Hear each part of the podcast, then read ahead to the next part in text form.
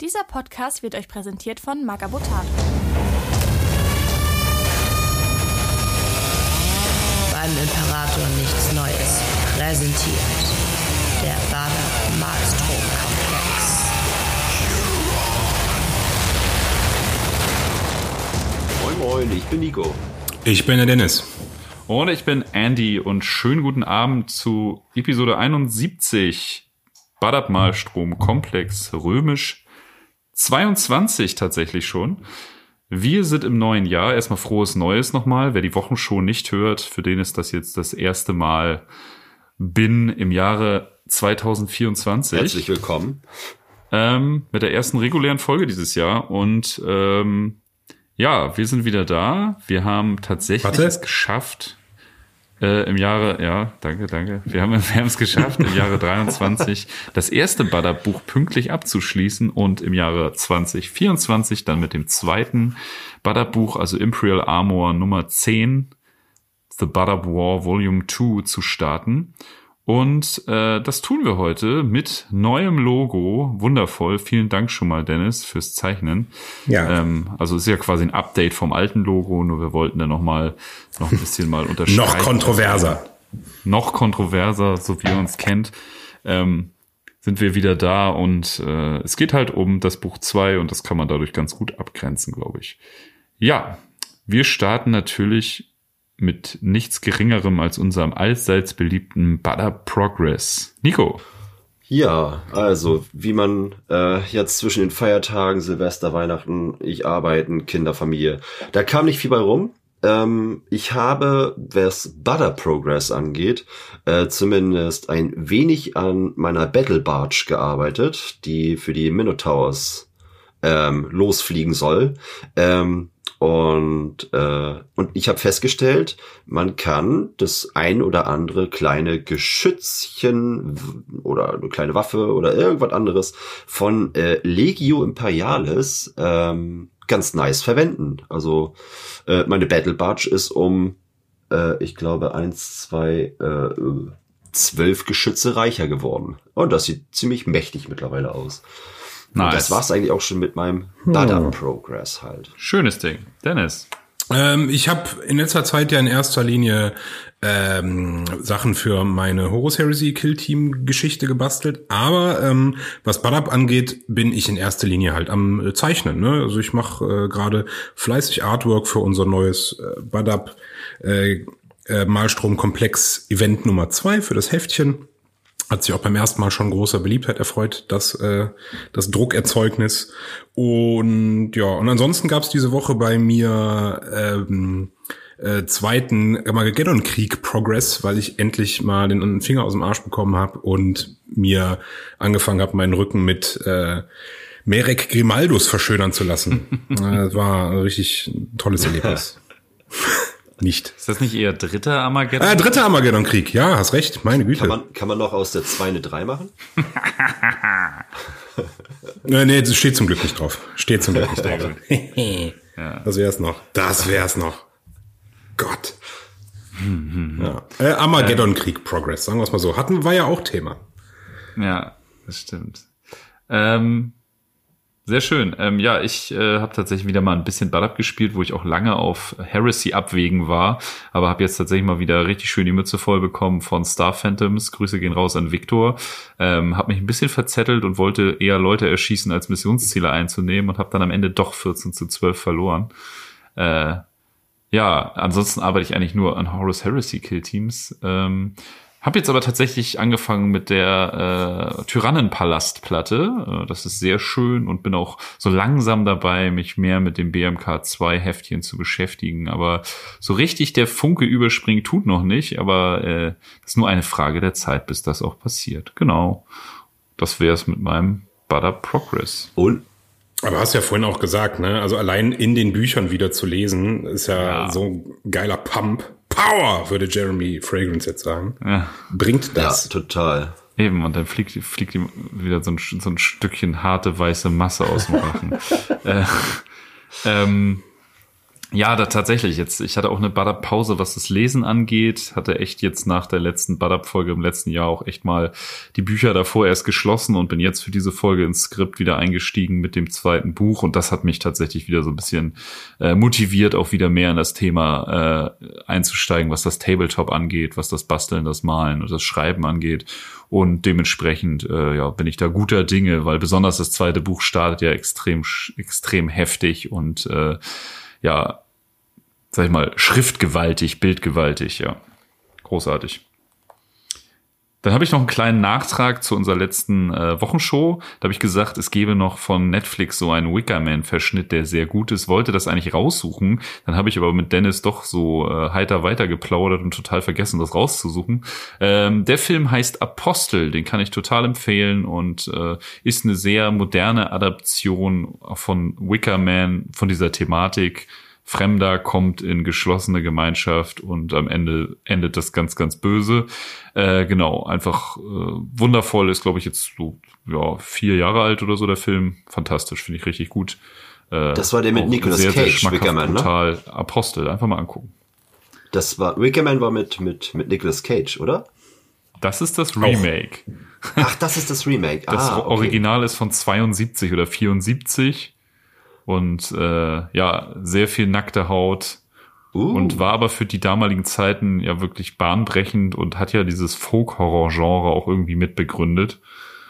Also ich finde ihn nach wie vor sehr, sehr gut. Und sehr viel Musik auch in dem Film. Und wahnsinnig viel gesungen. Man hat teilweise das Gefühl, so eine Art Musical, weil äh, so, so Shanties, so britische Shanties quasi da äh, ständig getrellert werden und alles immer inhaltlich sehr pagan, ja, äh, heidnisch, macht schon Spaß. Ich mag den sehr gerne, den Film. Das Original, sowie eigentlich jede, jeden Ableger. Also diese Story wurde ja immer und immer wieder verwurstet in tausend verschiedenen Antlitzen. Ähm, auch Midsommer ist ja quasi eine Wickerman-Adaption. Aber es ist immer wieder schön. der der Dagon-Film, falls, falls ihr den kennt. Ah, wahnsinnig cool. Mag ich auch richtig gerne, ja, ja, ja. Also ich kenne Midsommer. Hatten die auch Welchen im, meintest du? Ich? Äh, Dennis? Nee, Dennis, welchen Dennis jetzt mal. Das ist so ein, das ist so ein 2000er äh, Horror-Klopper mit, ähm, ja, Wie hieß der? An, im Prinzip an Dagon. Also der ist Dagon. lose angelehnt als äh, an die Dagon-Story, ist aber ja dann doch etwas mehr, ähm, etwas mehr Wickerman, würde ich sagen. Ja, ähm, das ist, glaube ich, eine spanische Produktion, wenn ich es richtig Ja, da, Spanisch da oder Italienisch. Ja, da werden ja einige Lovecraftsche Elemente quasi verwurstet. Also du hast einmal diese ja. Dagon-Geschichte, die ja wirklich mini-mini ist.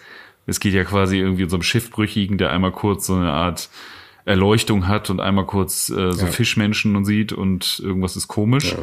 Und dann ja, Schatten über Innsmouth ist es ja quasi, ne, ganz viel. Ja, genau. genau. Und, und gleichzeitig ja auch diese äh, The Festival oder The Fest, diese Geschichte von Lovecraft, wo es ja um so eine Art äh, also vorweihnachtlich, also quasi bevor das Fest Weihnachten hieß, quasi so eine Feier, dieses uralte Fest, wo sie alle da in die Kanalisation pilgern und da dann äh, auch Wesen der Alten treffen sozusagen. So ist das ja alles so ein bisschen, hm. ne? auch geschlossene Gemeinschaft, Fremder kommt rein, alles ist furchtbar schlimm am Ende und ja. Funktioniert immer wieder gut. Also auch in Pen and Paper ist das ja immer ein gern genommenes Szenario. Ja. Ja, ja auch, naja. auch in auch in lustig geht das übrigens. Äh, Hot Fuzz. Ja, Wahnsinn. Ja, stimmt. Ja, auch, stimmt. ja stimmt. Total gut. Absolut. Ja. Auch viel britischer Charme dabei. Oh, ähm, total. Ja, äh, dann hat Dennis noch was zu sagen zu unserer Charity. Da war ja die Ziehung letzten Freitag. Ja, genau. Und äh, da wir ja in erster Linie eigentlich nur gezogen hat, wer jetzt äh, äh, oder haben, wer jetzt gewonnen hat und ähm, dass die Leute wahrscheinlich auch ein bisschen interessiert, äh, was die Leute gewonnen haben, damit es halt auch ein bisschen transparent ist und äh, nicht im Nachhinein gesagt äh, werden kann, so okay, jetzt schieben wir hier äh, X und Y irgendwelche Preise zu, haben wir uns dazu entschlossen, nochmal einen nachzulegen und in Bälde dann ähm, nochmal eine kleine Ziehung zu machen von den uns von uns gepackten Päckchen, äh, die dann aufgeteilt werden unter den Gewinnern. Ja, dass die Gewinner quasi noch eine zweite Ziehung haben in der wir die Pakete vorstellen, also den Inhalt zeigen. Jedes Paket kriegt einen schmissigen Namen und dann verlesen, verlosen wir Paket für Paket in einem Livestream. Ähm, wann das genau stattfindet, werden äh, Nils und Nico in der nächsten Wochenshow ankündigen. Und ja, genau, also die können sich nochmal freuen und bis die Pakete verschickt werden, dauert das alles noch ein bisschen. Ihr müsst immer verstehen, auch wenn wir stetig wachsen, ähm, wir machen das hier alles nebenbei und hobbymäßig und äh, ja, es passiert nicht alles auf Abruf und wir machen das wirklich alles zur Schlafenszeit unserer Kinder quasi. Und äh, da dauert das natürlich so. alles ein bisschen länger als bei den Charity-Aktionen von professionellen Bezahlpodcasts. Ja, wie gesagt, dauert immer alles ein bisschen, aber ich denke mal, das Ganze wird innerhalb der nächsten zwei Wochen irgendwie stattfinden. Und Nico und Nils teasern das in der nächsten Wochenshow für euch an. Genau. Ich habe zwar mittlerweile auch schon einen Sekretär mit ähm, jetzt äh, für äh, die Arbeiten am Podcast zugelegt. Allerdings macht er aktuell, arbeitet er an meiner Auffahrt. Ähm, ja, also nur, dass ihr Bescheid wisst. Wir, ja. wir werden also ich habe auch einen Sekretär, aber da muss ich mich äh, zum Malen dran setzen. Das ist ah, das oh, zählt. okay. Der macht nichts ja, von allein. Aber, also die haben auch andere Aufgaben halt. ja, äh, gut. Kommen wir in die Folge, jo. oder? Jo. Jawollo. That's what she said. So. Okay, okay, dann möchte ich jetzt einfach mal starten. Und zwar im neuen Jahr mit einer neuen BMK-Folge. Und das wird genial. Nein, das, äh, das Buch ist echt der Hammer, vor allem der Anfang. Ich liebe es. Es geht los.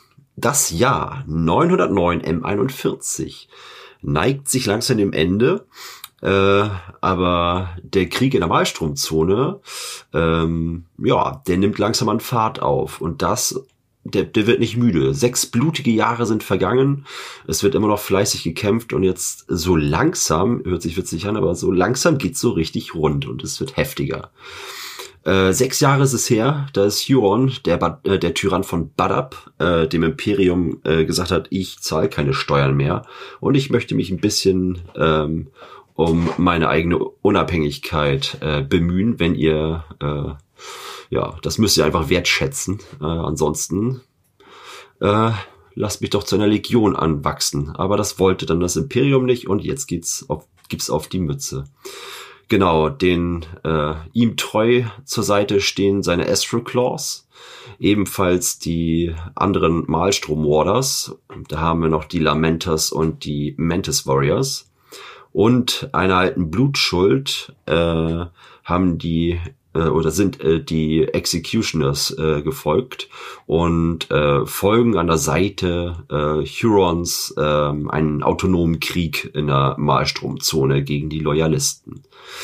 Ähm, was natürlich äh, Huron in den letzten sechs Jahren auch weiterhin gemacht hat, auch wenn die Verluste auf deren Seite groß sind, hat er auch weiterhin an seiner zahlenstarken Tyrants Legion gearbeitet. Äh, also normale Menschen in, ja, ich will nicht wissen, in wie viele, wie viel Legionsstärke die unterwegs sind, gut ausgestattet, gut ausgerüstet mit allem, was das Herz begehrt, also alles, was auch die imperiale Armee hat, ähm, und äh, kämpfen fleißig und tapfer an seiner Seite und sterben an seiner Seite. Ähm, die blutige Herrscher versucht er sich natürlich auf allen Planeten zu, äh, zu halten und den äh, Loyalisten die Stirn zu bieten. Ähm, naja, und äh, alle machen auch schon mit, weil die haben schon ein bisschen Angst vor ihren Herren, äh, beziehungsweise vor den Peitschen der Astro Claws und Co. Ja, ich meine, er hat da ja auch so eine Art äh, Säuberung durchgeführt, ne? Also inzwischen sind die Tyrants Legion auch viele krasse Veteranen und sowas, ne? Ja, also total. Er, da, er, er führt da schon mit harter Hand. Harte Hand und noch dazu halt gut ausgestattet. Das ist nicht einfach nur irgendwie so eine Billo-Straflegion, die da ins Feld geführt wird. Das sind, ja, das sind auch nach sechs Jahren knallharte Veteranen auf jeden Fall. Also, äh, das sind schon gestandene Regimenter bestehend ja auch teilweise aus Regimentern, die schon im Vorfeld ähm, aktiv waren. Also die äh, blicken jetzt nicht nur auf sechs Jahre Krieg, Kriegserfahrung zurück, sondern auch schon deutlich länger. Also es ist schon beeindruckend, was er da aufgestellt hat. Äh, und naja, wie wir alle wissen, äh, die Astral Claws sind ja auch ein ganz klein bisschen paar mehr als nur eine, ein normaler Orden. Äh, das sollte man vielleicht auch nochmal erwähnt haben. Wenn man glaubt, dass nämlich auf der Loyalistenseite die zwölf Astartes-Orden mittlerweile ähm, äh, dem locker den Garaus machen kann. Nein, so einfach ist es tatsächlich nicht. Äh, angeführt werden die Loyalisten unter der äh, von, von dem Ordensmeister Carib Cullen von den Red Scorpions und ähm, natürlich äh, werden sie verstärkt durch große Verbände der Inquisition. Äh, die sind natürlich auch ähm, bemüht und äh, voller Eifer daran, ähm, wieder da ein bisschen Ordnung reinzubringen und die Verräter äh, an die Wand zu stellen oder zumindest vor den Richter zu zerren. Ähm, wir haben aber leider keine zwölf vollständigen Orden. Auch nicht jeder dieser loyalen Orden ist vollständig, also einige schon, aber nicht jeder ist auch vollständig, also in voller Ordensstärke aufmarschiert. Einige kamen schon kampfgeschwächt oder sind nur mit einigen Kompanien gekommen. Ähm, und andere wiederum, die, naja, zu früh eingetrudelt sind. Bestes Beispiel Firehawks zum Beispiel, äh, äh, zum einen, äh, die haben mittlerweile schon so krasse Verluste äh, erlitten äh, in sechs Jahren Krieg ohne großen Nachschub, dass sie halt auch wirklich nur noch äh, Nebentätigkeiten durchführen können im Krieg, also Hintergrundgeschichten, ähm, Flugrouten äh, von irgendwelchen Konvois ein bisschen beschützen oder vielleicht maximal noch eine Planetenbarriere machen mit hier die Firehawks. Wie hieß das große Schiff noch? Äh, ähm, oh, ich komme jetzt nicht drauf. Rex. Ja, genau. Die das war ja auch nur noch sozusagen das letzte aktive äh, Schiff von den Firehawks. Das reichte gerade mal, um einen Planeten abzuschirmen und das war's. Ne? Da konnte man nicht mehr wirklich aktiv mit losziehen. Naja, und äh, in diesen Zeiten ähm, äh, geht halt äh, die Brutalität ähm, immer, immer, äh, also nimmt immer mehr Fahrt auf.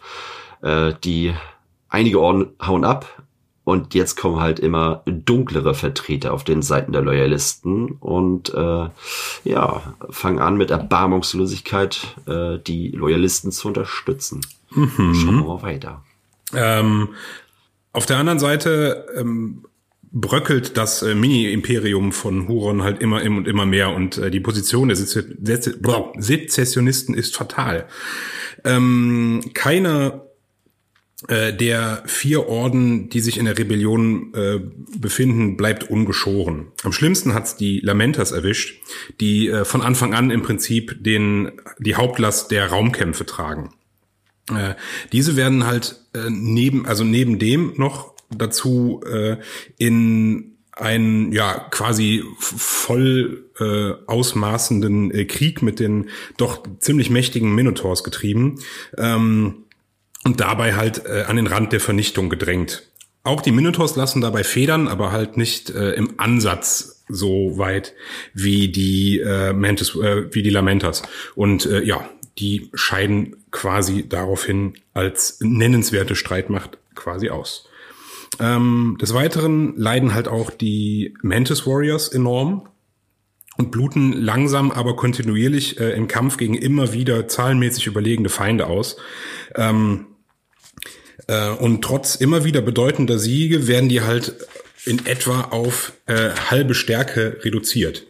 Ähm, dazu sind die so weit über den Endymion-Cluster ausgebreitet, was ja auch ihre eigene Domäne ist, ähm, dass die dadurch äh, im Endymion-Cluster vom Rest der Sezessionisten abgeschnitten werden. Des Weiteren haben die keine äh, schweren Schlachtschiffe oder irgendwelche Großschlachtschiffe, ähm, so dass die halt auch nicht in der Lage sind, äh, aus dem Endymion-Cluster auszubrechen und ihren äh, Verbündeten Midwarders äh, zu Hilfe zu eilen.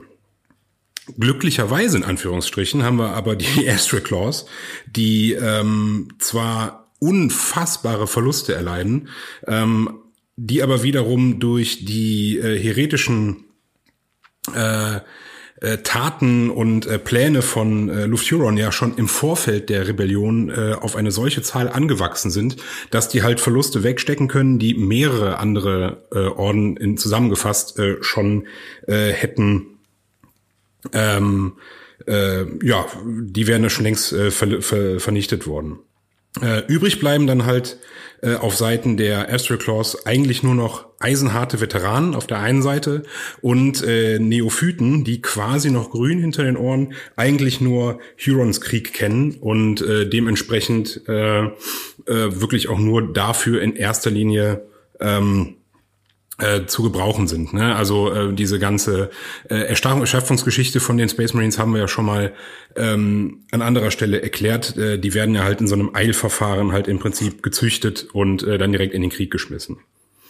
Ähm, relativ neu in der Malstromzone sind ja die Executioners, ähm, die Huron nicht aus irgendwie Glaube, Gefolgschaft oder halt irgendwie äh, militärische Allianz folgen, sondern halt nur durch die Ehre ähm, und diese äh, eingeforderte Blutschuld an Huron ge, ähm, gebunden sind. Äh, diese haben bisher die niedrigsten Verluste auf Seiten der ähm, äh, Maelstrom Warders erlitten. Technisch gesehen gehören sie ja nicht mal wirklich zu den Maelstrom Warders, aber äh, auf Seiten der Sezessionisten, sagen wir mal. Ähm, und die führen halt einen, ihren Krieg auf ihre äh, ganz eigene Weise, sehr zum Verdruss des Tyrannen von Badab. Ähm, die sind nicht festzunageln und führen halt über die gesamte Breite der Malstromzone Angriffe gegen die Loyalisten und sind halt äh, die ganze Zeit über äh, einen Schmerz im Arsch von äh, Carib Cullen. Ähm, dadurch wären die tendenziell eine Macht, die halt noch auf Seiten der Sezessionisten das Ruder rumreißen könnte. Aber man fühlt schon so ein bisschen, ähm, dass die sich in erster Linie Ziele aussuchen, die jetzt zwar für die eigene äh, Ehre ähm, nach aus ihrer Sicht ein Zugewinn äh, in der Vernichtung darstellen ähm, und halt äh, ja an ihrer eigenen Glorie arbeitet, aber die sind halt nicht wirklich kriegsentscheidend. Ne? Man darf halt nicht vergessen, die Executioners sind ja immer noch im Prinzip loyal. Ne? Also da hatten wir ja mal dieses fantastische kleine Hörspiel da von äh, Nico und Grabowski, also ich, ich bin mir sicher, das war eine äh, Live-Aufnahme übrigens. Das, das waren gar nicht. Ach so, ja, natürlich. Äh, ja, äh, unser. Das waren wir nicht. Unsere Aufnahme. Äh, genau, auf jeden Fall, äh, wo.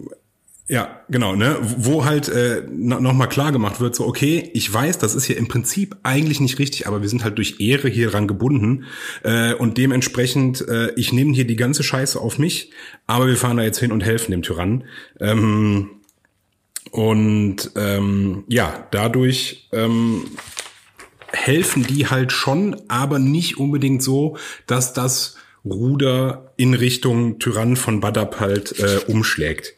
Ähm, auch denen dürfte eigentlich so langsam klar sein, äh, man darf ja nicht vergessen, das sind immer noch ähm, Nachfolger von den Imperial Fists, ne? Also, äh, dass das nicht unbedingt äh, der wahre Jakob ist, was da so vertreten wird, ne?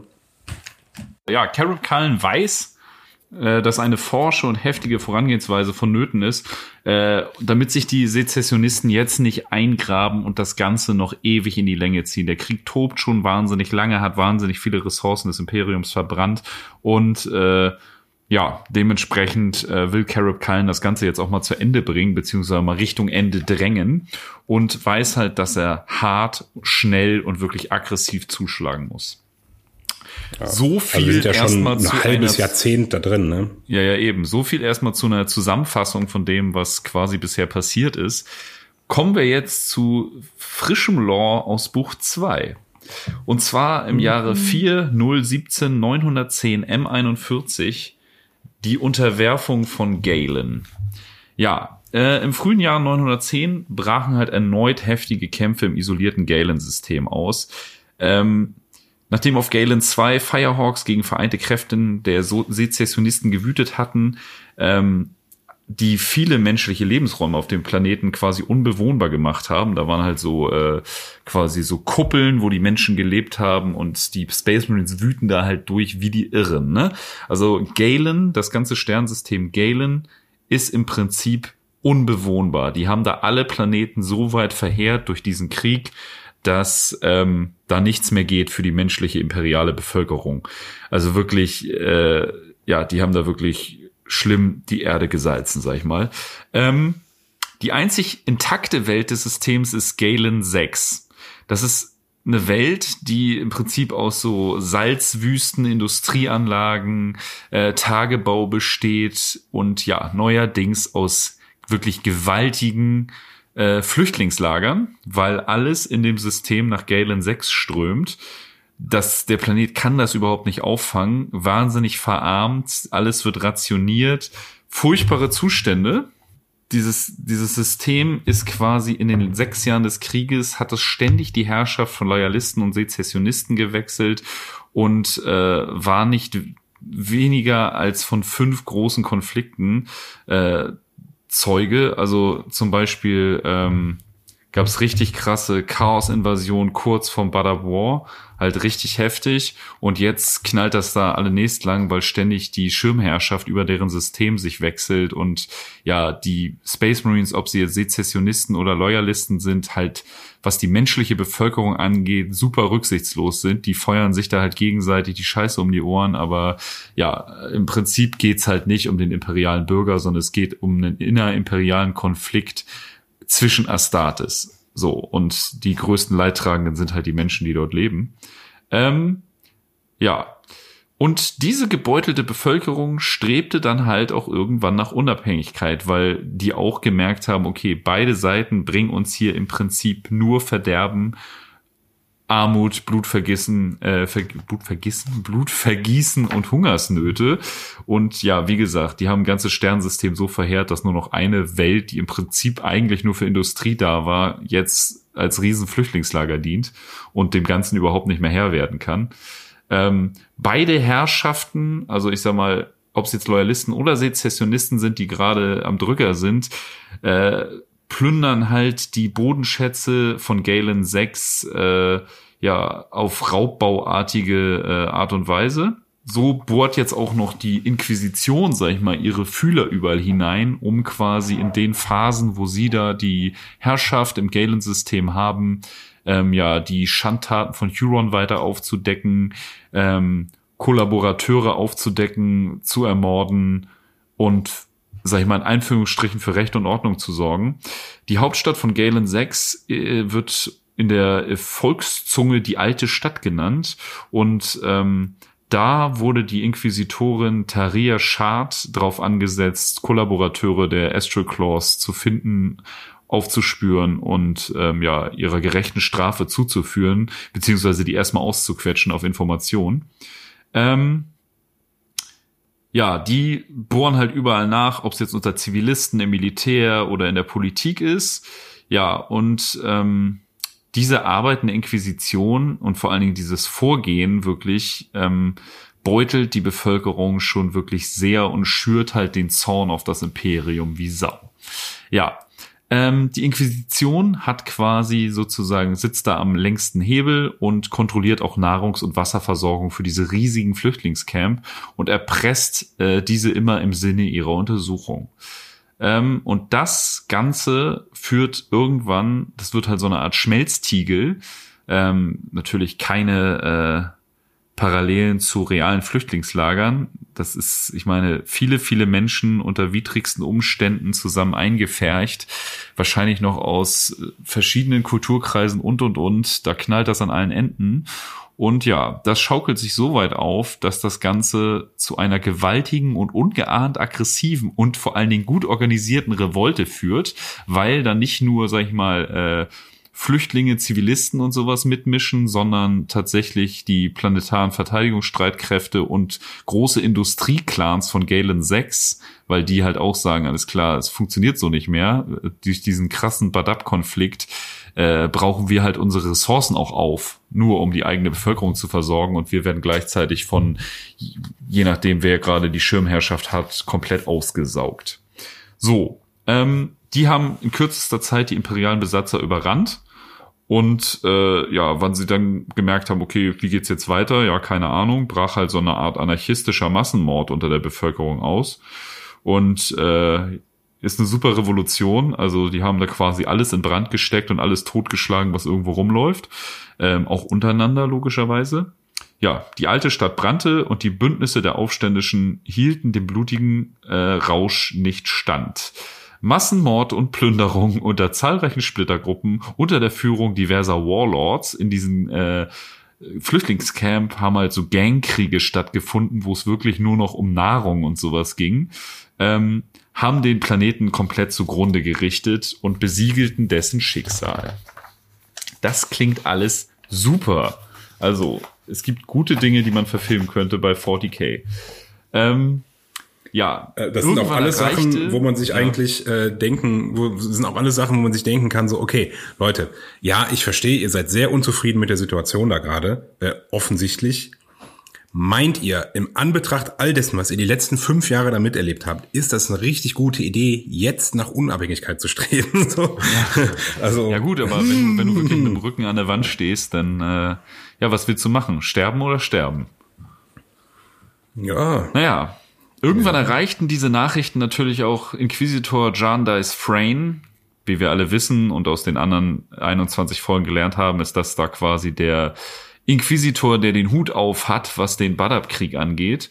Und äh, der erklärte das Galen-System direkt für abtrünnig und ja, übertrug den Befehl dann Carib Cullen und der kam dann tatsächlich äh, als direkter Anführer einer Streitmacht, unterstützt durch ein Kontingent des Ordo Hereticus, unter Führung des Inquisitor Crammer, das ist einer von Frains engsten Vertrauten, haben sich halt dann Astartes-Orden zusammengezogen aus dem Signac-System und äh, haben sich aufgemacht ins Galen-System.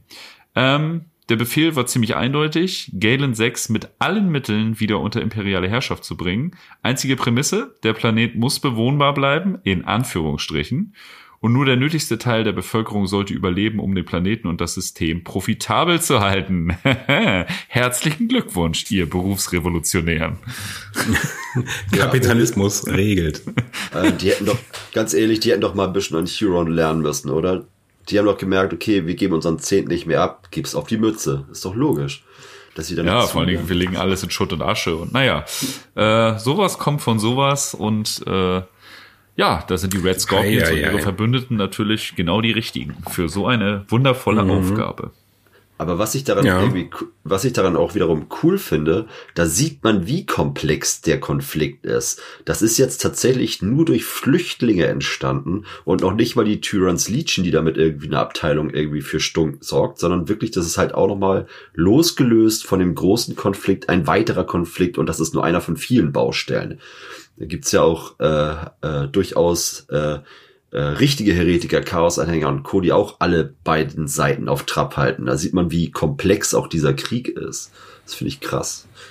Naja, das ist halt ne, in so einer in so einer Ecke so abseits von allem, so gerade noch beschieden vom Licht des Imperators. Ne, ähm, da vergisst man dann halt auch mal schnell, ne, wer wessen ähm, Herr und Meister da jetzt gerade ist. Und vor allen Dingen in so einer Ecke hier ähm, mit Galen, wo halt auch das Fähnchen, was geweht hat, immer wieder mal gewechselt hat und man sich halt, naja, ähm, dem äh, gebeugt hat und Hauptsache der Alltag geht halt irgendwie weiter, ne? Ähm, ja, und auf einmal äh, sieht's dann da so aus, ne?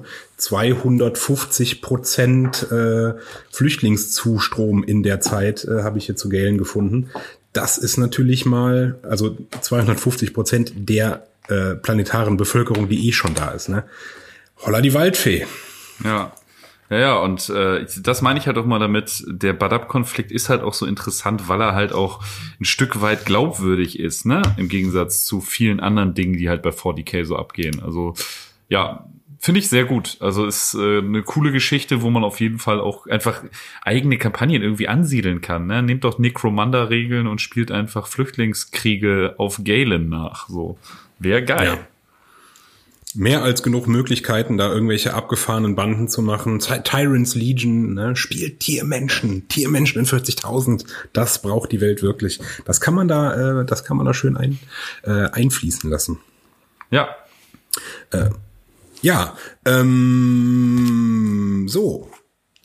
Ähm, Carib Cullen entschließt sich halt, da relativ kurzen Prozess zu machen mit diesem Planeten äh, und schickt richtige Menschenfreunde, und zwar unsere Jungs in Grün, äh, die Sons of Medusa. Die an, also nicht die Menschenfreunde, äh, mit den Flammen drauf.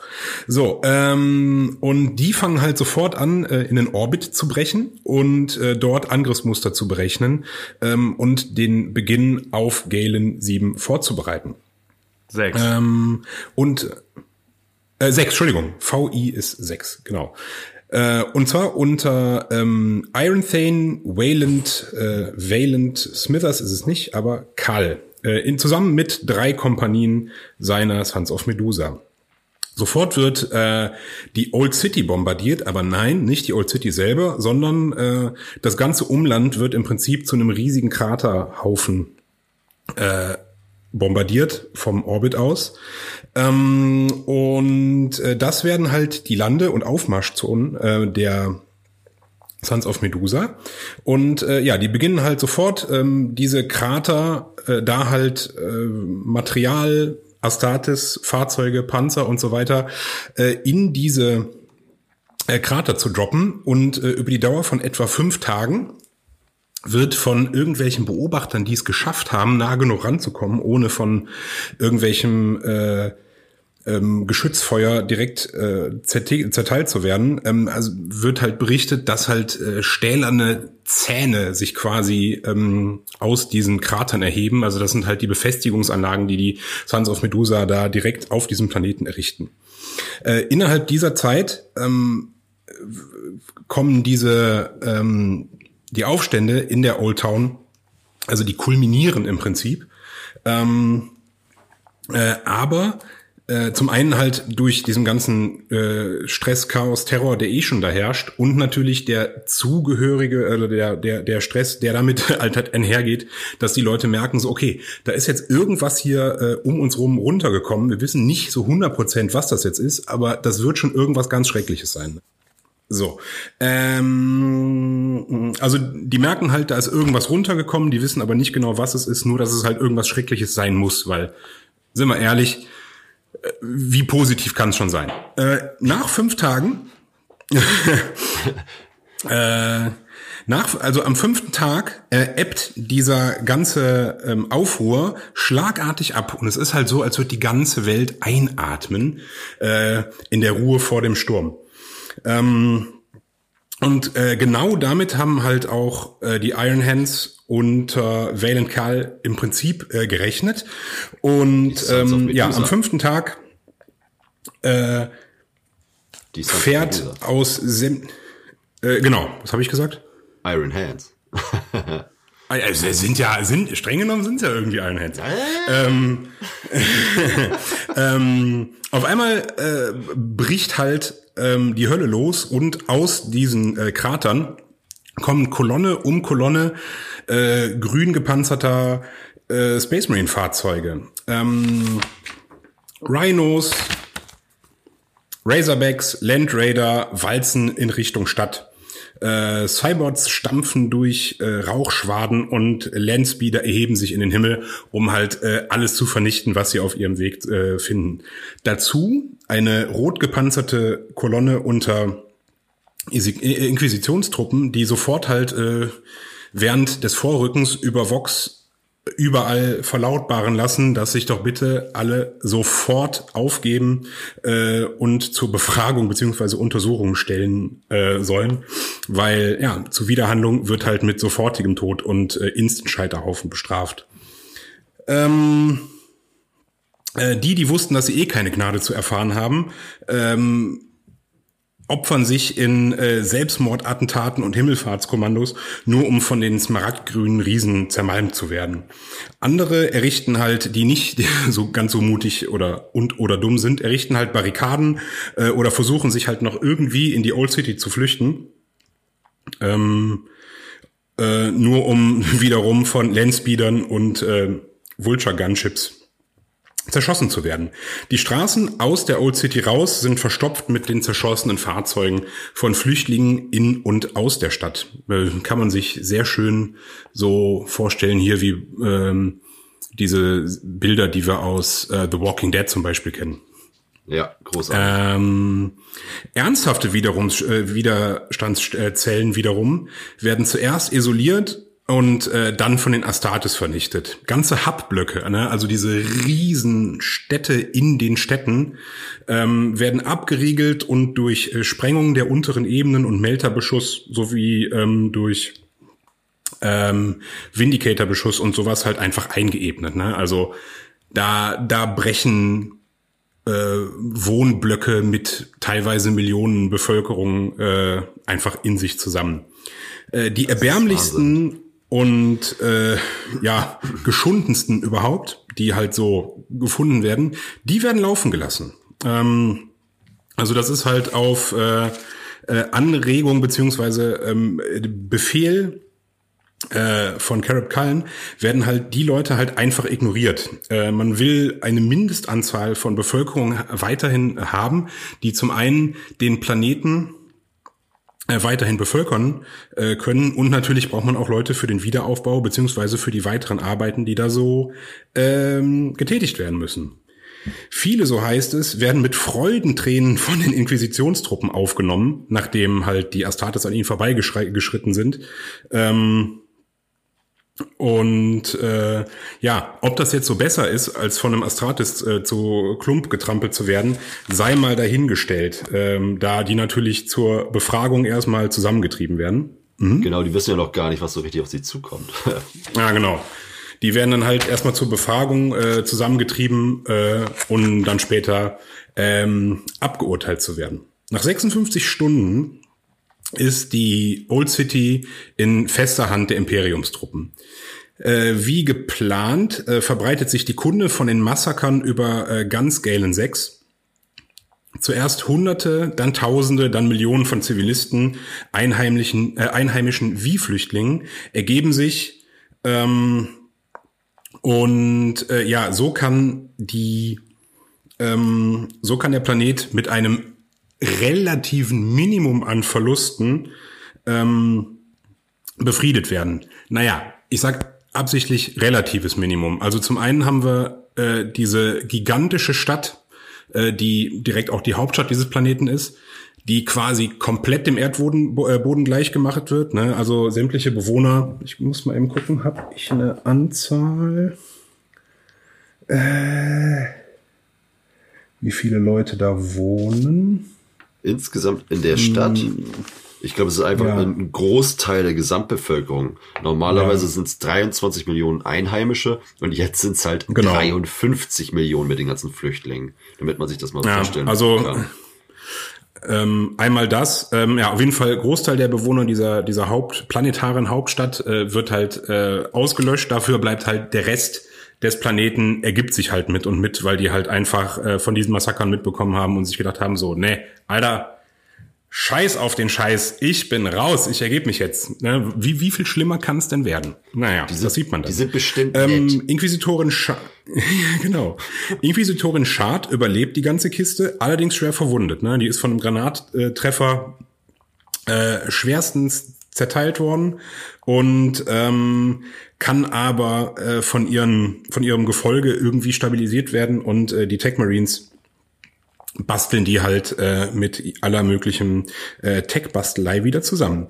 Diese kriegt dann äh, von ähm, wie heißt der von Krammer äh, wiederum sobald die wieder auf eigenen Beinen stehen kann, die Kontrolle über den Planeten und äh, fängt so im Nachgang halt so schnell wie möglich an, äh, im, im Eilverfahren Leute abzuurteilen, ähm, sobald, äh, um halt auch ganz schnell die Old City wieder herzurichten. Naja, was heißt wieder herzurichten? Die ähm, überlegt sich, ja gut, ähm, wir könnten das jetzt wieder hier wohnlich machen oder wir machen aus diesem Ding hier ein riesen Konzentrationslager zur Internierung ähm, und halt äh, Verurteilung äh, von Galens äh, Zivilbevölkerung. Ähm, die Kampagne wird daraufhin als Erfolg für die Imperialen verbucht. Äh, die Old City Bevölkerung. Man muss immer, muss immer dran ist, denken. Wie gesagt, also es gibt Leute, die das Imperium als die Guten darstellen. Ja, ja. Ist das denn Refugees ne? Welcome 40k? Uha, ja. Gute Frage. Ähm, die werden auf jeden Fall äh, sofort in die, äh, die Klassenlosigkeit der, äh, der auf dem Scheiterhaufen Brennenden überführt. Das ist ja auch irgendwie eine Form von funky, von äh, sehr merkwürdiger Integration. Ähm, da wird allerdings jetzt im Nachgang äh, gar kein Unterschied gemacht. Ne? Also ähm, Flüchtlinge wie eingeborene Bevölkerung, die brennen äh, gleichermaßen, ähm, aber nicht alle. Nein, nein. Ja. Unter dem Feuer des Imperators sind wir alle gleich. Oha. Ähm, äh, ja, also, ne, wie gesagt, ähm, die Zivilbevölkerung äh, relativ äh, un, ähm, unverheert, relativ, also immer noch besser als mit einem planetenweiten Abnutzungskrieg. Der Ordo Hereticus ist äh, wieder seiner Tradition relativ gnädig. Sehr viele Relative hier, ne? Ähm, die schlimmsten Missetäter werden halt sofort ähm, Abgeurteilten verbrannt. Die meisten aber dürfen als lebenslange Arbeitssklaven äh, dem Imperator weiter dienen, um Buße für ihre Schandtaten zu tun. Äh, das wird natürlich auch direkt, ja, fantastisch.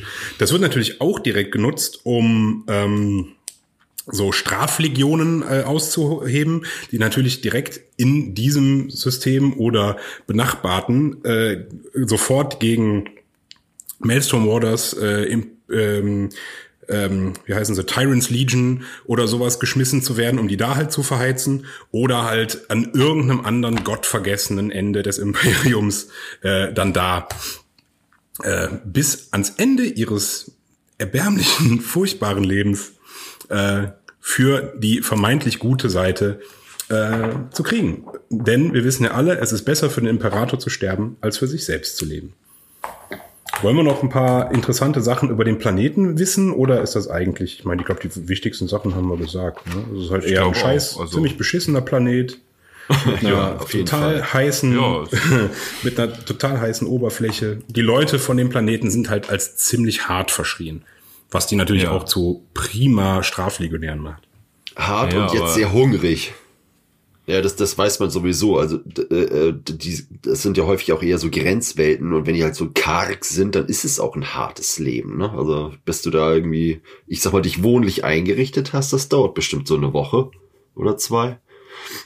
Das ist nicht so cool. Entweder lebst du auf diesem Planeten, um in den ähm, Giftminen für, für äh, Eisensalze zu arbeiten oder für die Futterbeschaffung.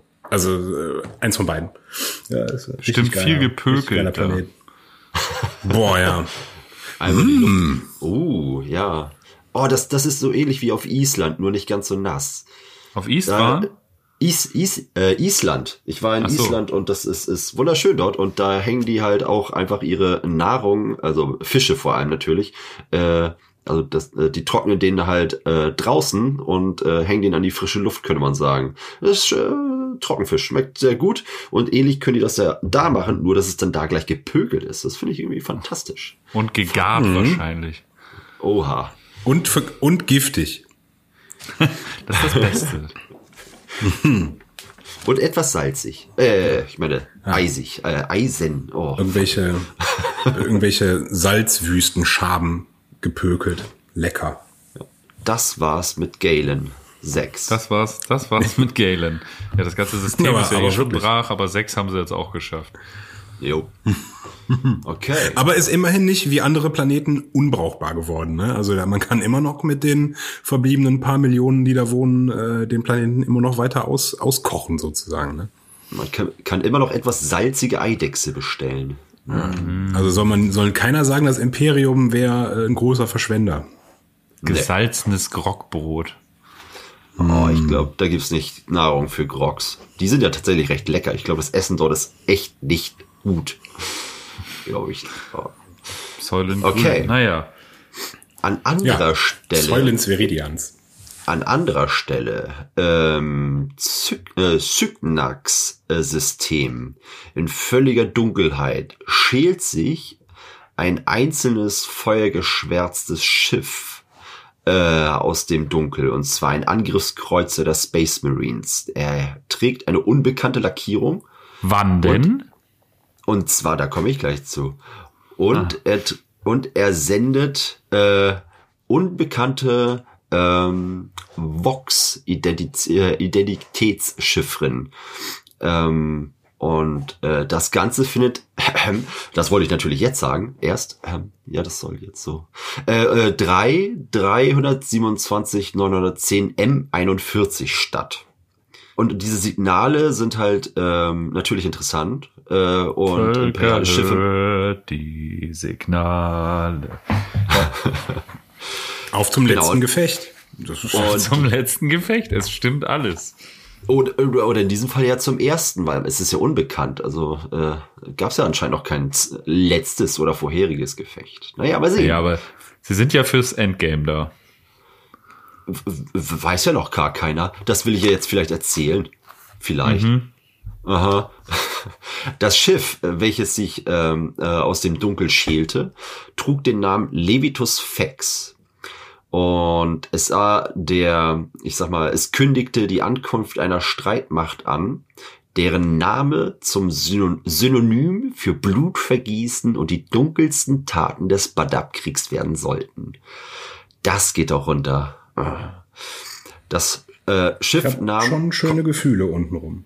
Oh ja. Jetzt, oh, jetzt strebte Zeit. keine planetare Bevölkerung mehr nach Unabhängigkeit.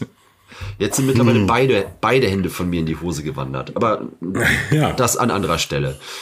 Äh, das Schiff jedenfalls nahm Kontakt mit den ersten imperialen Schiffen auf, die natürlich wissen wollten, was da halt, äh, oder wer da was sendet.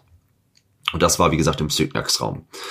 Ähm, okay, und sie identifizierten ähm, das Schiff beziehungsweise die Protokolle, die es sandte, als gültige, imperiale, aber dennoch sehr alte Protokolle und ähm, näherten sich somit zwar hoch vorsichtig, aber sie näherten sich.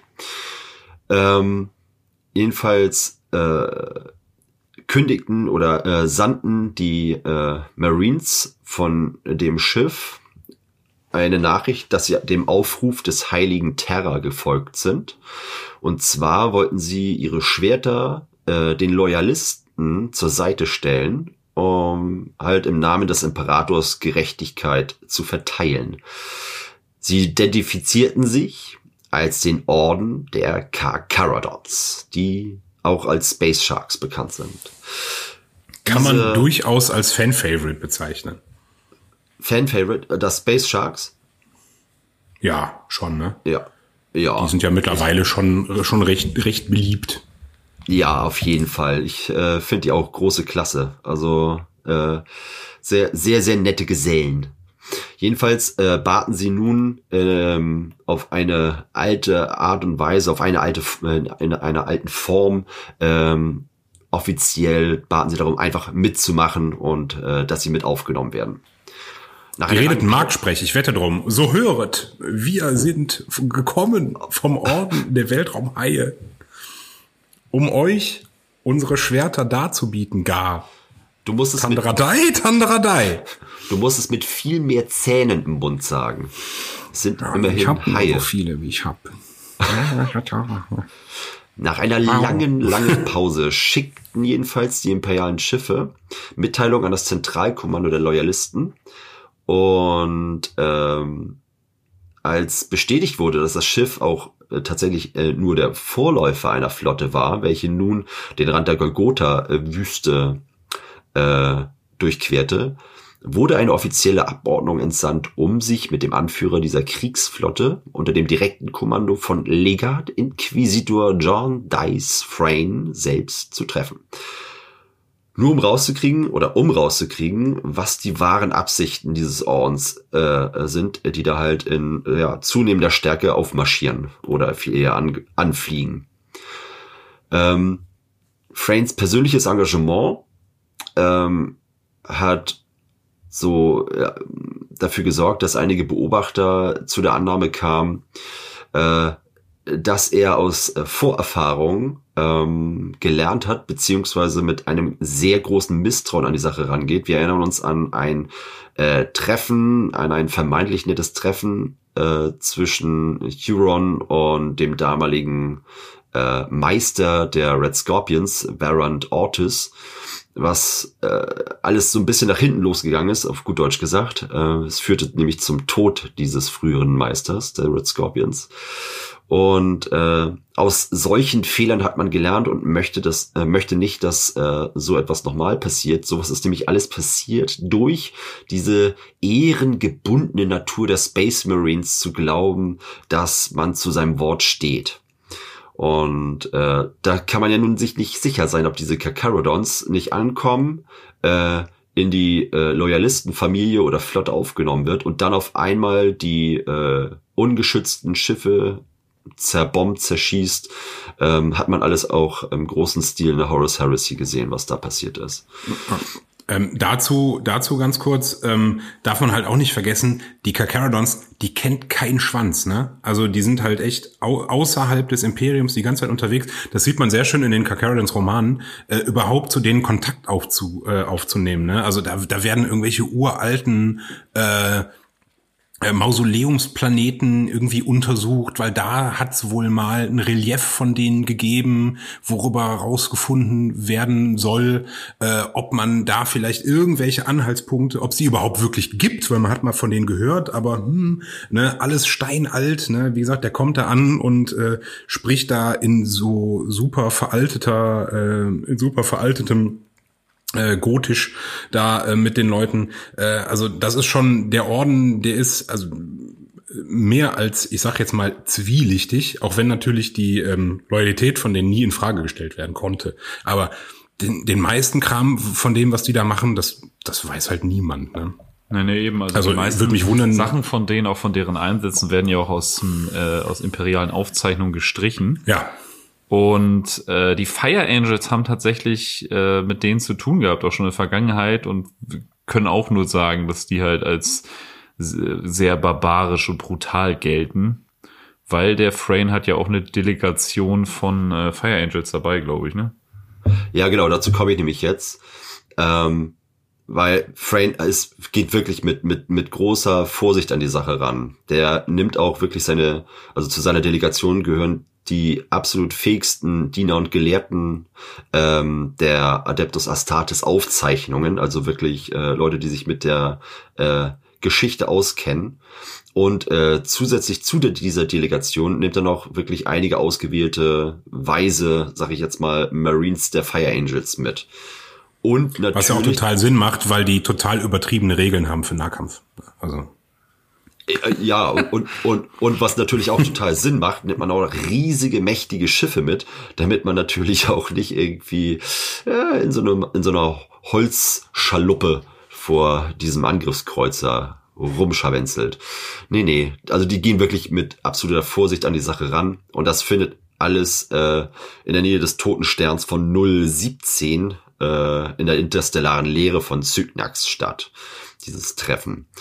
Genau, die genauen Einzelheiten dieser Konferenz bleiben natürlich äh, oder blieben lange Zeit wirklich nur dem Inquisitor oder blieben geheim und waren nur dem Inquisitor Frayne und denjenigen, die mit ihm dahin gefahren sind oder geflogen sind, äh, nur denen ist das bekannt, was da so passiert wurde.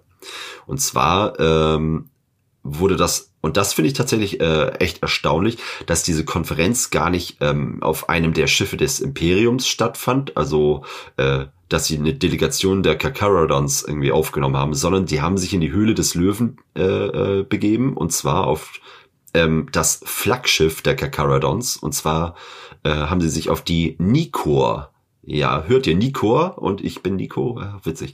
Nein, äh, jedenfalls da geht's hin und äh, da fand diese Konferenz statt. Das ist, das ist, ähm, finde ich äh, ein bisschen vorsichtig. Naja, was auf jeden Fall bekannt ist, ähm, also äh, das ja, äh, wo, wo, wo bin ich? Äh, genau. Äh, dass es halt nach einigen angespannten Verhandlungen und direkten Nachforschung einige so da, sogar davon von sanktionierten Wahrsagern, also das heißt warbfähige Leute, also Psioniker, äh, die äh, mitgenommen wurden und die haben halt solche Befragungen oder Nachforschung vor Ort durchgeführt und das hat bestimmt für einige Diskrepanzen gesorgt, aber am Ende führt es zu einer Allianz der Kakaradons mit Inquisitor Frayne und beziehungsweise mit den äh, Loyalisten. Ähm, das wenige tatsächlich, dass man äh, über diesen in Schatten liegenden Orden weiß, ähm, das, das sind seltsame, äh, wie ihr schon meintet, seltsame Informationen uralten Ursprungs. Genau, diese Existenz äh, des Ordens und halt deren Geschichte ist halt aus den meisten Geschichtsbüchern verschwunden und nur zu finden in Apokryphen. Das sind halt von Legenden und Allegorien getrübte Quellen. Äh, da haben die halt äh, Spuren, also sozusagen offiziell erfahren. Und von den Kakaradons ähm, haben sie gehört, äh, dass sie äh, Jahrhunderte, wenn nicht Jahrtausende, unaufhörlich einen fortwährenden Kreuzzug gegen die Feinde der Menschheit ähm, geführt haben. Und das halt in wirklich nur dünn besiedelten oder fast gar nicht besiedelten ähm, Gegenden, Gebieten des Imperiums, also Grenzwelten. Da waren die unterwegs, da haben die ähm, den imperialen Glauben ähm, ver ja, verteilt, sag ich jetzt mal, mit Ja, Feuer und oder, oder Schwert. verteidigt, ne? Genau. Da, wo der, da, wo der, das Licht des Imperators quasi nicht mehr hinscheint, ne? Da, da sind die. Ja, oder, oder wirklich nur noch ein, ein Hauch. Ähm, genau, das wenige, was man auch noch, ähm, auch noch über, über diesen Orden erfahren hat, äh, lässt darauf schließen, dass sie halt einen seltsamen uralten Ursprung haben und vieles an ihnen äh, äh, scheint auch von archaischen Gewohnheiten und Geheimnissen durchdrungen zu sein. Äh, und ähm, also ich will nicht wissen, was die auf der Nikor gesehen haben, aber sie hatten zumindest den Eindruck, dass sie äh, auf die zu sehenden Rituale oder Vorgänge lieber, ähm, naja, nicht drauf eingehen sollten. Äh, das Wiederauftauchen der Kakarodons, ähm, als der Badar-Krieg nun in die tödlichste äh, Phase eigentlich einging äh, oder eintreten sollte, äh, sch- erschien den meisten wirklich bestenfalls als verdächtig. Das ist natürlich so, warum kommen die jetzt? Also die sind auch weiterhin immer noch misstrauisch. Lord Commander Karab Kallen ähm, bleibt den Loyalist, äh, den Neuankömmlingen ähm, der Loyalisten weiterhin sehr, sehr misstrauisch gegenüber jedenfalls. Äh, und ähm, ins, also insbesondere vor allem der, äh, angesichts der unabhängigen Berichte der Fire Angels, die Frame äh, begleitet hatten. Ähm, die haben nämlich erzählt, dass sie halt barbarisch und abweichlerisch äh, sind. Allerdings wiederum lobten tatsächlich die Fire Angels zumindest ein Teil der Kakarodons und zwar, dass auch wenn sie abweichen, dass diese Abweichungen irgendwo doch noch den Vorgaben des Codex Astartes ähneln. Und das finde ich wiederum cool. Also da hätte ich gerne auch ein paar Beispiele, äh, weil das, das würde mich mal interessieren. Also Codex nah, aber dennoch ähm, barbarisch wirkend. Irgendwie lustig. Ja, ich glaube, die nächste, die nächste Badab-Auskopplung bei uns wird halt auch die Astartes-Folge über die Kakarons dann. Ah, großartig, ich freue mich. Ja. Zu guter Letzt, zu guter Letzt, Frains Autorität und Entscheidung soll jedoch nicht in Frage gestellt werden, nachdem er die Allianz geschmiedet hat. Und ähm, was auch wirklich gut ist, denn in Wahrheit brauchten die Loyalisten aufgrund der angeschlagenen und sich zurückziehenden Orden aus der Kampfzone genau diese Verstärkung, um halt den Angriff vorantreiben zu können, weil sie merkten, okay, wenn wir jetzt schwächeln, dann kann sich, können sich die Sezessionisten wahrscheinlich wieder ähm, erstarken äh, oder verbessern. Jedenfalls, genau, ich komme ich komm zum Ende. Ja, da, also das, das war halt die Hilfe, auf die sie gewartet haben. Und äh, Kallen ähm, überlegt noch kurz, aber äh, gibt dann den Caradons die ersten Aufträge und schickt sie in den laufenden Konflikt. Ja, ähm, und zu diesen äh, Treffen von Frains Delegation und den Kakaradons und beziehungsweise keinem geringeren als Tiberos, dem Anführer der Kakaradons, ähm, da gibt's so einen Inquisitionsbericht drüber, so einen zweiseitigen in dem Badab-Buch. Und äh, da wird halt auch das Schiff von den Kakaradons so ein bisschen besprochen. Und das ähnelt wohl einem, ja, vollgestopften Museum oder Antiquariat. Du hast, also der, da ist so ein Adept bei in der Delegation, aus dessen Sicht äh, kann man diesen Bericht lesen. Und der ist wohl stark augmentiert und ist halt so einer, der äh, extrem viel Wissensdatenbänke zugreifen kann und extrem viel wahrnimmt. Und äh, der äh, saugt das alles auf wie so ein Schwamm. Beschreibt äh, einerseits Tiberos, der am Ende auch sein Helm abnimmt und dann wird halt auch erzählt, dass der so bleiche Haut hat und schwarze Augen ähm, und äh, spitze, haifischartige Zähne quasi im Maul. Ähm, aber dieses Schiff ist eigentlich viel interessanter, da ist das stockfinster und er kann aber sehen, dass es vollgestopft mit Kram, teilweise Steinschlosspistolen, imperiale Lasergewehre, Elder-Konstrukte, äh, teilweise Banner von Primarchen, also wirklich Shit aus allen Epochen des Imperiums quasi. Tatsächlich nimmt er bei T-Barrows, weil der so krass auf alle möglichen Datenbänke des Imperiums zugreifen kann, dieser Adept, nimmt der einen Akzent aus dem 33. Millennium wahr. Also T-Barrows selbst ist wohl auch steinalt. Wir erinnern uns, 33. Millennium, Krieg des falschen Primarchen, ne? Ja, ja. Falschen Primarchen. So. Ist halt aber die Frage, vielleicht ist er auch einfach nur, kommt ja auch drauf an, mit was für Leuten du abhängst, ne? Ich meine, bei uns gibt's auch Amish Ja, ja. oder sowas. Kann ja auch sein, dass das einfach so weitergegeben wurde, ne? Das kann da definitiv ja, sein. äh, sehr, sehr Das gut wäre, möglich, ne? das wäre ja auch wieder ein Astartes, der hier Dante komplett entzaubern würde. Also der älteste. Mal wieder ein Astartes, Ältester. Der rumläuft. Ja, hups, da ist einer, der ist einfach mal, äh, ja, viermal so alt wie Dante, aber gut. Ähm, ja, so viel dazu. Also diese, diese, dieser Inquisitionsbericht ist auch super, ne? Also der ist auch echt mega spannend geschrieben. Und wie gesagt, da nimmt Ty am Ende sogar seinen Helm ab. Ähm, Was ja ziemlich krass ist, weil sonst immer überall heißt und keiner weiß, wie der aussieht, weil er nie seinen Helm auszieht. Ja. Ja gut, auch da, wir haben ja schon äh, den Herrn von den äh, hier Asterion Moloch, der ja auch nie seinen Helm auszieht. äh, der auch ein riesengroßer Space Marine ist von äh, einer von einem Orden mit dubioser Gensaat. Ich zitiere, Armored gauntlets went to the Terminator's helm, and the fastenings hissed open, amber lights dyeing the helm's optic lenses. The scarred face that was revealed was sharp visaged and waxen, deathly white, the eyes as phantomless and pitiless, a black as the dark between the stars. Also, ist schon finsterer Ich stelle Geselle. mir übrigens, ich stelle mir übrigens das Schiff so ein bisschen vor, also so von diesen Ansammlungen der Antiquitäten und Waffen, die da halt aus allen möglichen Grenzregionen angeschleppt wurden. Ähm, äh, und zwar hier aus, aus Alien vs. Predator, also die, die Predators, die, die, die äh, sammeln doch auch Waffen von allen möglichen exotischen Welten und stellen die aus oder legen die in so Stasisfelder. Also das, das hat man ja in den Filmen gesehen. So ein bisschen stelle ich mir das tatsächlich gerade vor. Ja, das ist auch in dem Outer Dark Roman schön beschrieben, ne? dass, dass das Schiff im Prinzip, ja, also abgesehen davon, dass es da in, in völliger Dunkelheit quasi größtenteils gelebt wird. Woran erinnert einen das denn jetzt?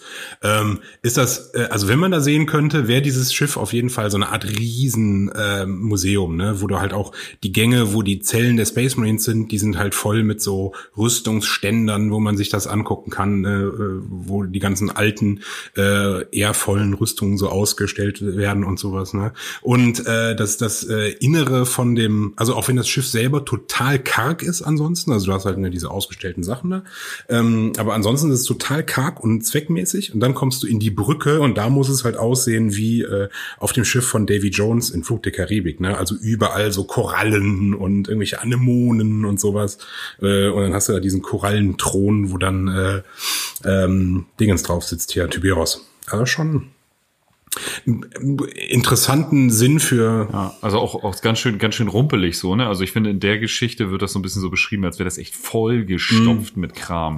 auf jeden Fall äh, interessanten Sinn für äh, Innenarchitektur hat der gute Mann. Wahrscheinlich nichts von Ikea.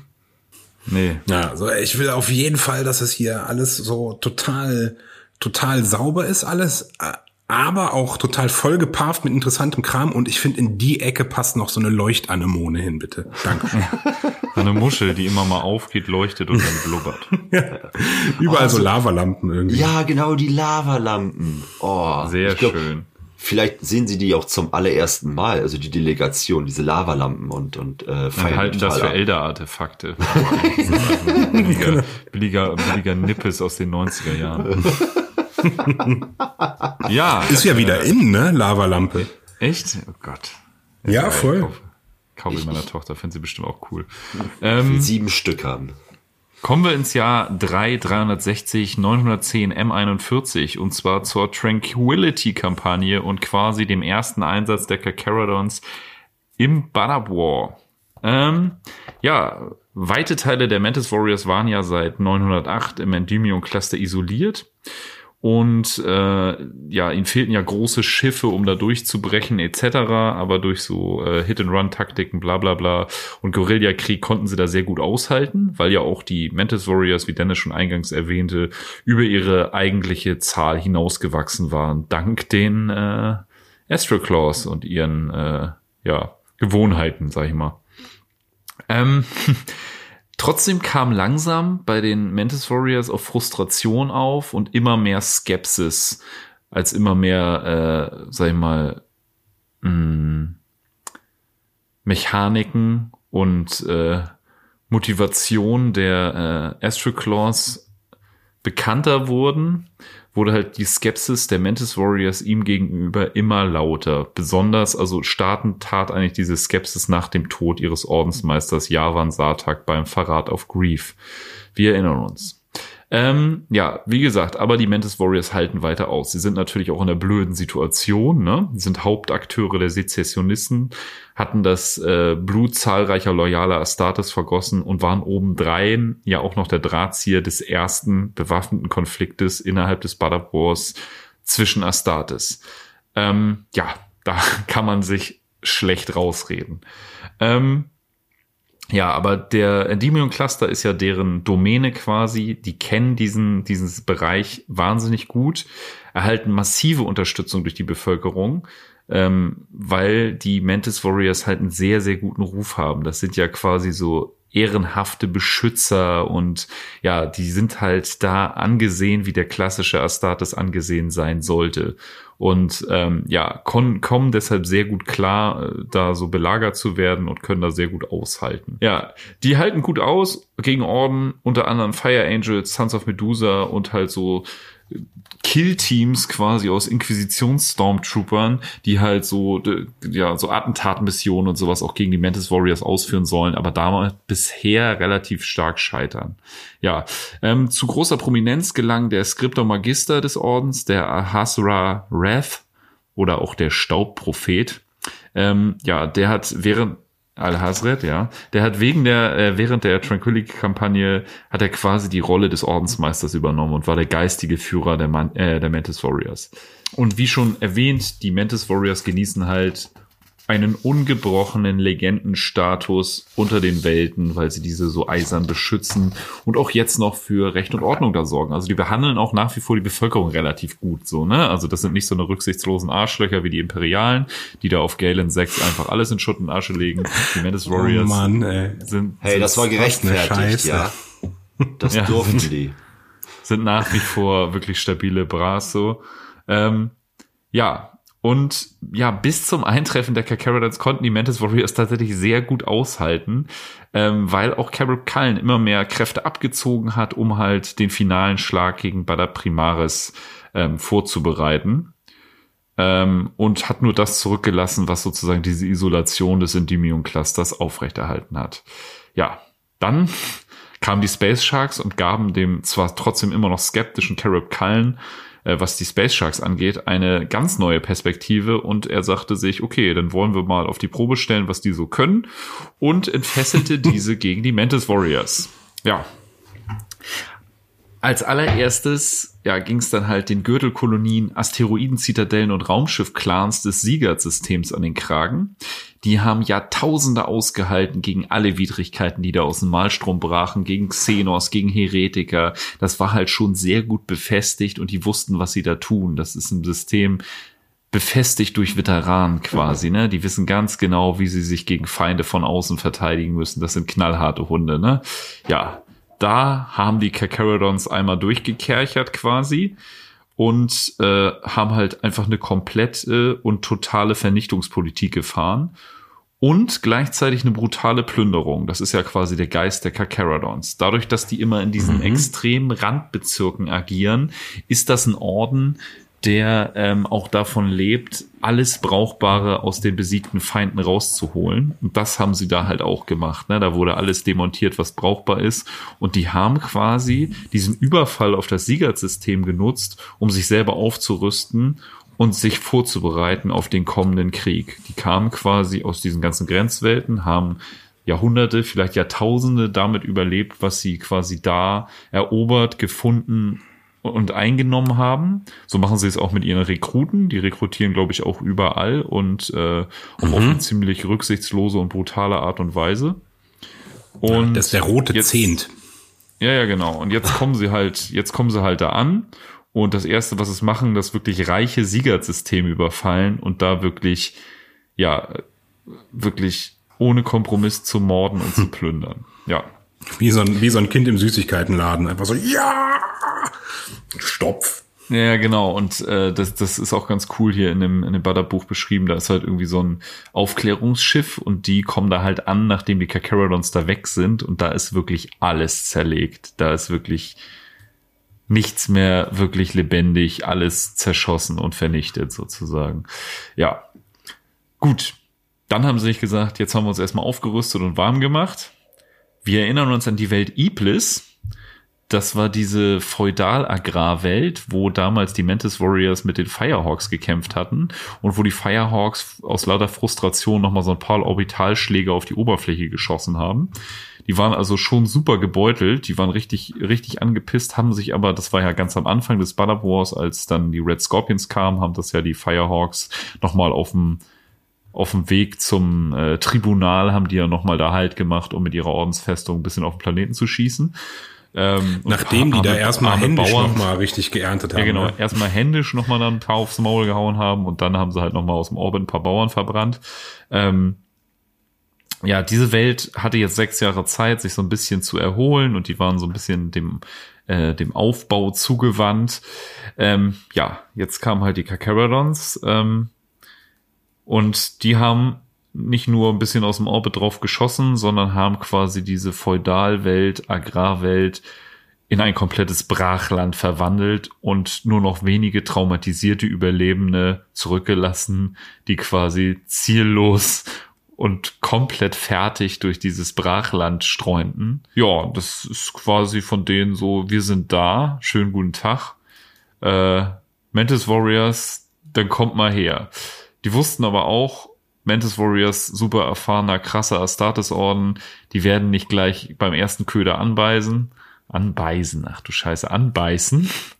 ähm, und haben sich gedacht, alles klar, tut, tut, nächster halt, Endymion Prime. Ja, ähm, da auf dem Planeten hielt tatsächlich schon eine ganze Weile eine kleine Abteilung der Fire Angels gegen die Mantis Warriors aus. Ähm, die haben sich in so einem Manufaktorum verschanzt, welches komplett in so einen Nebel gehüllt war und haben da halt äh, quasi so eine, so eine Mini-Bastion des Imperiums gegen die Mantis Warriors aufrechterhalten. Und die äh, Kakarodons haben sich das nicht lange angeguckt und haben halt diesen Planeten mit massiven Drop-Pod-Angriffen äh, eingehüllt und auch ohne Rücksicht auf die Firehawks, äh, auf die Fire Angels, die sich da verschanzt hatten. Im Prinzip, ja, kann man sich das so vorstellen, dass denen da auch die Drop Pops um die Ohren geflogen sind und äh, ja, alles, was die, was die Firehawk, äh, Fire Angels da über Jahre quasi oder Monate aufrechterhalten und aufgebaut haben, haben die Space Sharks mit ihrem Angriff komplett zerschossen. Ähm, und ja, haben auch diesen Planeten wirklich geschliffen. Ne? Also die haben da Manufaktoren in die Luft gejagt, Industrieanlagen in grellen Explosionen aufgehen lassen, Teile des Planetens mit toxischem Chemieabwasser geflutet. Die haben da wirklich komplett Tabula Rasa gemacht. Ne? Ähm, ja, das klingt super. In dem Moment fühlten sich die Mantis Warriors durch ihr Ehrgefühl verpflichtet, diese Welt nicht einfach brennen zu lassen und äh, begegneten der Brutalität der Kakarotons mit ihrem eigenen gerissenen Kampfstil und fanden einen ebenbürtigen Gegner. Ja, das einzige Problem war, das hatten ja auch schon die Lamentas gegen die Minotowers, äh, bei deren äh, Rausnehmen aus dem Konflikt, äh, ihre Zahl war einfach nicht mehr so groß wie am Anfang. Die kämpfen da schon seit sechs, sieben Jahren und ähm, ja, können nicht gleichzeitig, also so viele wie sterben, können sie nicht gleichzeitig neu rekrutieren, geschweige denn so gut ausbilden. Und ja, durch ihre geschrumpfte Zahl konnten sie halt nicht lange standhalten. Und ja, der Plan von Frayne und dem Ordensmeister Tiberos ging halt komplett aus, äh, auf. Und ähm, ja, durch diese krasse ähm, diese krasse Vernichtungspolitik der Kakarodons haben die halt auch langsam den Rückhalt verloren in der Bevölkerung des Endymion-Clusters. Und ähm, dadurch, dass die Kakarodons die Mantis Warriors jetzt auch noch quasi offensichtlich ja auf kurz oder lang besiegen werden, weil einfach die Zahl der Mantis Warriors immer weiter schrumpft, äh, sieht die Bevölkerung sie auch nicht mehr als diese unbesiegbaren Beschützer. Das ist halt ein gutes Propagandainstrument, was sie da angewandt haben. Ähm, Und dieses Schema wendet die Kakarodons auf den Welten Xistal und Lagitor auch an. Und ja, gefolgt tatsächlich direkt von den Zwillingswelten des Tranquility-Systems. Ja, immer wieder griffen diese Mantis Warriors halt ein. Jedes Mal kehrten weniger von ihnen zu ihrer Flotte zurück, bis sie im Prinzip keine effektive Streitkraft mehr waren. Ja, während Hungersnöte und Massenmord die Milliardenbevölkerung des Clusters plagten und deren Widerstand gegen das Imperium langsam aber sicher brachen. Nachdem die Tranquility-Kampagne beendet war, wurde den Fire Angels, dem wurden höchste Auszeichnungen verliehen und als stark angeschlagener Orden wurde ihnen halt gestattet, sich aus dem Badab-Konflikt zurückzuziehen. Das war sehr ungewöhnlich erstmal, dass das überhaupt angeboten wurde ja, hinter verschlossenen Türen war es aber wohl eher so, dass die Fire Angels halt wirklich herbe Kritik an den Kakaradons geäußert haben. Auch durch diese Aktion, dass sie da die, die Fire Angels quasi mit Droppots beschossen haben. Ähm, und sie ja vorher schon gesagt haben, ey, die Kakaradons sind halt echt nicht ohne. Und die haben halt stark die Methoden der Kakaradons Astra äh, kritisiert. Ähm, ja, und daraufhin wurde denen halt gesagt, ja gut, dann verpisst euch halt so, ne? Und somit hat sich ein weiterer Orden aus dem äh, Badab-Konflikt verabschiedet. Neben den Mantis Warriors, die Fire Angels, also im Prinzip zwei Orden, auf jeder Seite ist einer gegangen, aber die eine Seite hat halt einen neuen dazubekommen. Ähm, ja, die Kakarons hatten den Endymium-Cluster gebrochen und konnten nun die äußeren Bereiche der Malstromzone patrouillieren und die Red Scorpions und Minotaurs entlasten. Ja, die ausgebrannte Bevölkerung des Endymium-Clusters hatte aber zu ihrem großen Unglück nicht das letzte Mal mit den Tyrannen der Kakaradons zu tun. Dazu aber in einer späteren Folge mehr. Das war BMK römisch 22. Also wenn das euch nicht gefallen hat, dann, dann müsst ihr nochmal von vorne. Ja, dann äh, Freut euch, freut euch dann auf die nächste Folge oder sucht euch eine andere aus. Da wird, irgendeine wird dabei sein, die gefällt. Ja, also ich fand das jetzt schon, schon einiges passiert, oder? Ich glaube, wir haben auch echt viel ja. abgerissen. Wenn ich, wenn ich jetzt ans zweite Buch denke, haben wir es, glaube ich, ganz schön vorgelegt. Auf jeden ja, Fall. Ich glaube tatsächlich nicht mehr so viel. Ne? Also viel, es geht jetzt also so viel dann das, das, ziemlich das, großen Schritten nach Bada Prime. Ja, ich sag mal, das Nachspiel ist noch äh, da ist noch ein bisschen was, aber äh, im Prinzip. Habt ihr noch was Ergänzendes dazu? Ich meine, Dennis bist ja quasi unser äh, Kakarons-Experte. Ja, äh, also jede Menge, aber das äh, ähm, behalte ich mir dann vor für die Kakarons-Folge. Ja, da bist du auch, glaube ich, dann der, der den Hut auf hat. Das ist nochmal ein Orden, wo es halt richtig, richtig viel coolen Scheiß zu gibt, ne? Also da freue ich mich sehr drüber. Bin drauf. ich auch echt gespannt. Dran drauf drüber dran drauf drüber. Wollen wir zur Playlist kommen oder was? Mhm. Das fällt mir natürlich gerade nicht mehr ein, was ich mir da rausgesucht habe, aber macht ihr schon mal. Nico fällt ja, auch an. Dann fange ich auch gleich mal an. Und zwar, ähm, naja, wie konnte es anders sein? Äh, wünsche ich mir das Lied Shark Attack von der Band Wolf. Cool. Schön. Dennis. Guter, guter klassischer Metal. Ähm, dann hätte ich gerne von äh, den Sharks. Ähm, hätte ich auch fast. Äh, was nehmen wir denn? ja? Ja. Ähm, boah. Ähm, dann nehme ich äh, Sure Shark, Sure Shark Shock. Gibt es überhaupt hier mal Dings? Ja, Short Shark Shock von den Sharks. Äh, Short Shot Shock, genau. Ja. Ja, genau. Und ich nehme äh, den Song von der allseits beliebten Kinderserie aus den 90er Jahren Street Sharks von DJ Johnson. Boah. Oh. Johnson. Fantastisch. Wusste ich auch nicht, dass der so heißt. Toll. Ja. Ich hoffe, es hat euch gefallen. Mhm. Äh, als nächstes beglücken euch der Nico und Nils mit der nächsten Wochenshow. Und dann kommt, glaube ich, am 30. erstmal eine Folge über 40k Planeten. Und dann melden wir uns im Februar zurück mit der Kakarons Folge. Yay. Boah, ich bin so, ich bin so happy, dass keiner äh, Baby Shark genommen hat, ne? Oh Gott. Das ist auch wieder so ein richtiger Reinfall auf der Liste. Ich dachte eher, kommt, irgendwas kommt von den Beach Boys. Irgendwie sowas. Auch gut. gibt's Auch super. Na gut. Okay. Äh, habt einen schönen Abend. Äh, schickt mir die Datei. Jawollo. Und äh, auf Wiedersehen. Beim Imperator nichts Neues. Präsentiert Wiedersehen. der Bader Malstrom